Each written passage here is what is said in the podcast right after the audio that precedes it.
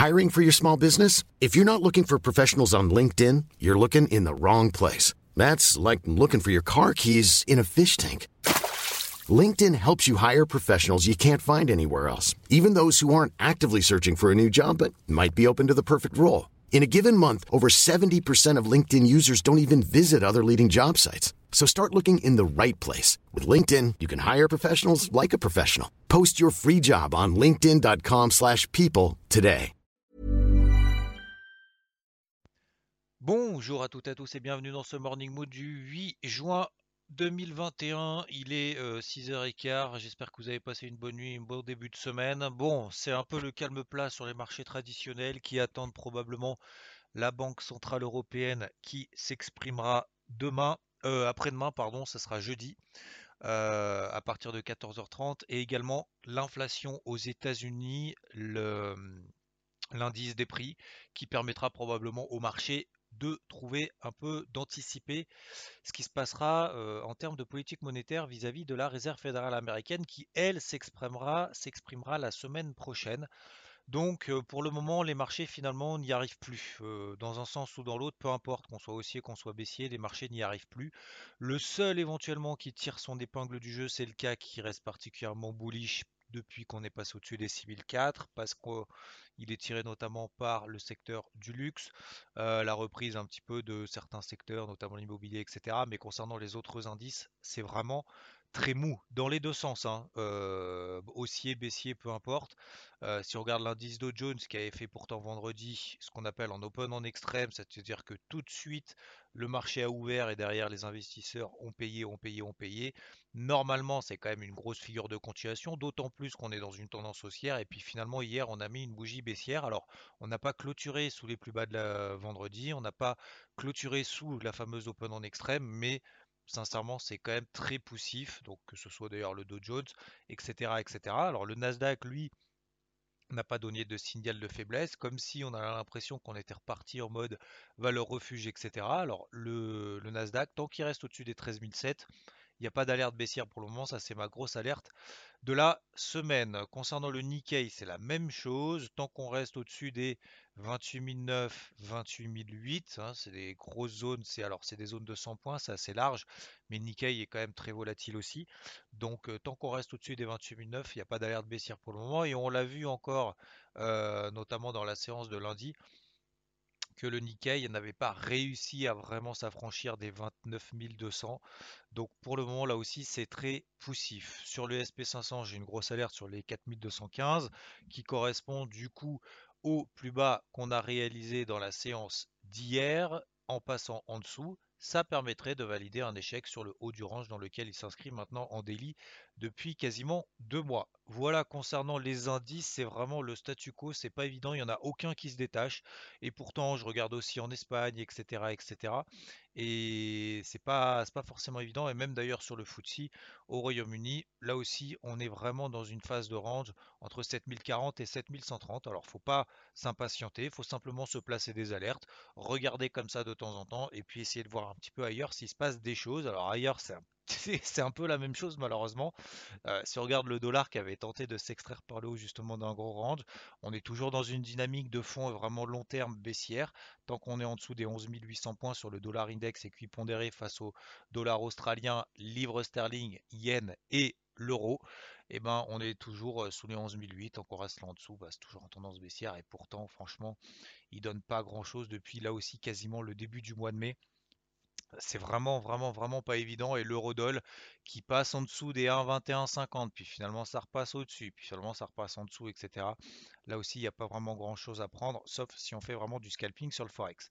Voilà concernant globalement l'ensemble des indices. Je pense qu'en fait, on est dans les starting blocks. Personne ne veut prendre de décision haussier, baissier. Voilà, on cristallise un petit peu la situation avant d'y voir peut-être un petit peu plus clair. Il n'y a pas de bonnes nouvelles, il n'y a pas de mauvaises nouvelles. Voilà. Alors certains estiment qu'on est sur des niveaux de valorisation qui sont ultra élevés, d'autres que bah, la reprise est en train d'être euh, mis en place, etc., etc.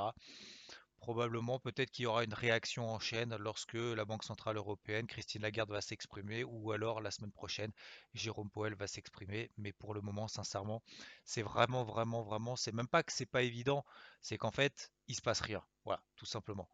Et ensuite, concernant les. Donc, pour ça, ce matin, le Morning Moon va être relativement rapide par rapport à d'habitude, mais c'est comme ça, hein, je veux dire, il faut être là quand il y a de la quand il y a de l'activité sur le marché, euh, lorsqu'il y a des, nouveaux flux qui se déclenchent et, lorsqu'il y a des plans qui se déclenchent. Voilà, c'est là qu'il faut être présent. Euh, j'entends beaucoup dire oui, mais du coup, j'étais pas là parce qu'en fait, j'avais truc, machin, etc. Ok, pas de problème. Mais dans ces cas-là, il faudra attendre la prochaine fois. Et au contraire, ces mêmes personnes qui sont pas là quand il se passe des choses, bah, ils font des choses quand il se passe rien. Et du coup, on s'épuise, etc., etc. Et puis finalement, on dit ouais, non, mais vu, vu que ça, de toute façon, ça marche pas, c'est pas grave, je reviendrai plus tard. Et puis finalement, quand il y a de l'action, bah, finalement, on n'est pas présent. Non, au contraire, justement, la loi du marché, c'est malheureux, mais faut être là lorsque ça se déclenche. Donc en fait, vous avez des alertes, des options d'alerte, vous recevez des alertes sonores sur votre téléphone, des notifications, vous avez des alertes également par email en complément, et puis quand ça sonne, se dire tiens, je vais me mettre devant, est-ce que vraiment il se passe quelque chose? Ok, je vais activer mon plan, bah, c'est à ce moment-là que j'y vais. Mais le gros travail, c'est la préparation, c'est 90% du job, 89, 99% du job. 1% euh, du temps, on clique sur le bouton de la souris, ça prend euh, même pas un quart de seconde. Donc finalement, ce qui est important, c'est de se préparer en amont. Euh, et concernant les cryptos, donc on est toujours dans la même, dans la même disposition. On a des phases de latérisation, on a des résistances daily qui ont été atteintes et on a des réactions daily qui se font sentir. Alors on avait plutôt tendance là sur les cryptos à aller retravailler justement ces résistances daily. Ben maintenant on va travailler les supports daily. Donc là on est toujours dans des phases de range daily. Hein. Ça s'arrondit un petit peu, ça enfonce un petit peu. L'Ethereum par exemple les 2900 dollars c'est la MM50. C'est une zone qui a été testée depuis le 21 mai, qui a été retestée le 27 et le 26 et 27 mai, qui a été resté testé le 3 et 4 juin, qui a été retesté hier, le 7 juin. Et puis finalement, on échoue à nouveau. Donc il y a à nouveau des réactions là-dessus. Faut pas, encore une fois, s'étonner, premièrement. Deuxièmement, faut pas paniquer. Troisièmement, eh ben, on essaye de travailler des points d'entrée à l'achat, sauf si vous êtes short, bah, tant mieux que vous êtes couvert.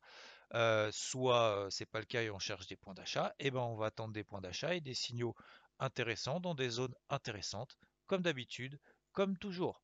Voilà, tout simplement. Euh, donc pour le moment, et par exemple, donc sur UOS, je vous l'avais partagé sur 23 24 centimes. On avait une zone d'allègement sur les 40 centimes pour être à 50%. Maintenant, peut-être que si on revient sur cette zone des 3 3 centimes, je recompléterai du coup la ligne sur repli pour pouvoir repayer.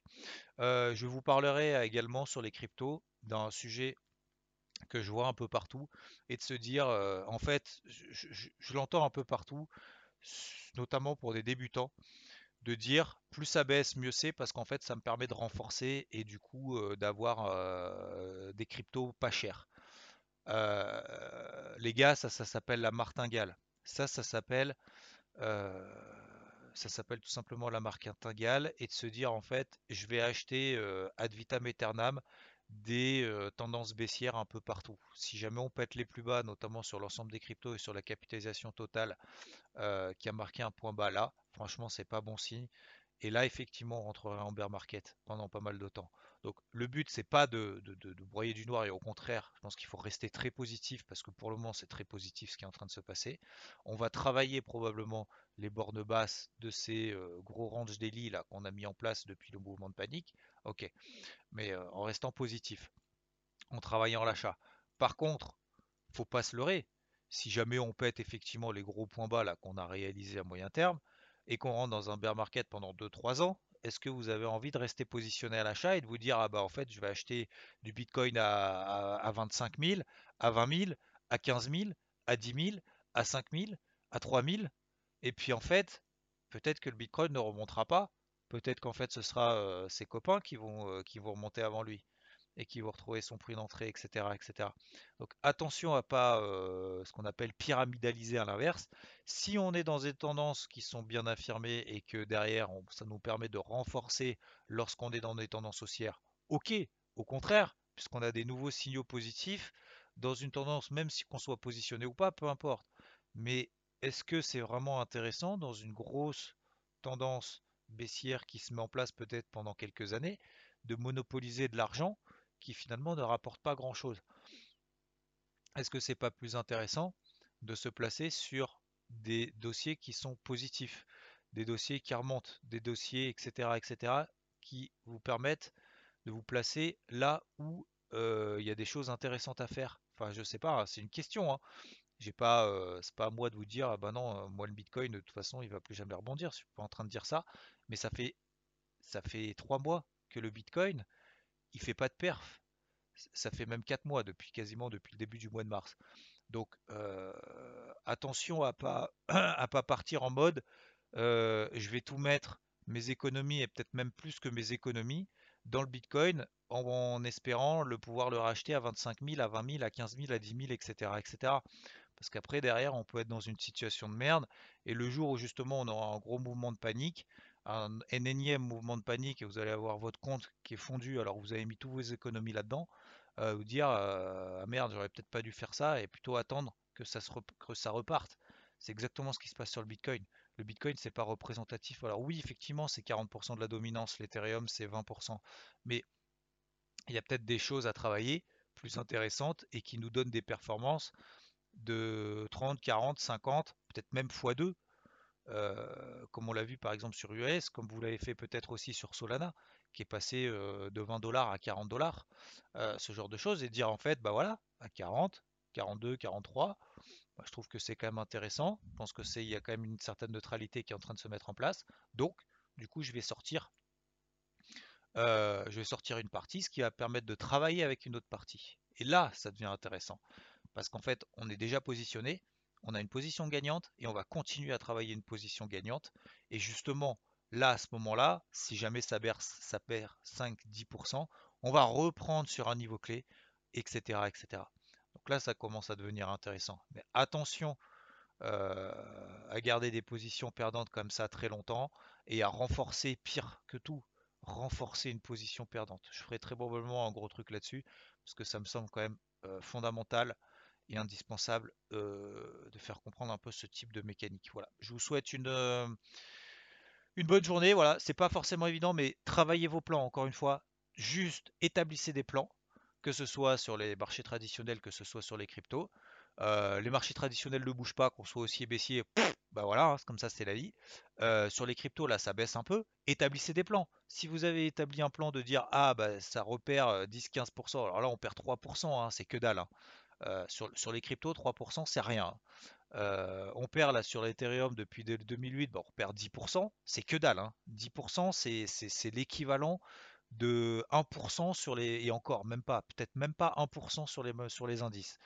C'est euh, vu la volatilité qui est très très faible sur les indices en ce moment, 1% c'est énorme sur les indices, mais ouais, c'est vraiment l'équivalent maximum de 1% sur les indices. Donc imaginez-vous, hein, si vous estimez là, par exemple, sur certaines cryptos, vous voyez des signaux haussiers sur des unités temps courtes, H1, H4, et que c'est le moment de rentrer, rentrez. Mais dans ces cas-là, mettez des stops.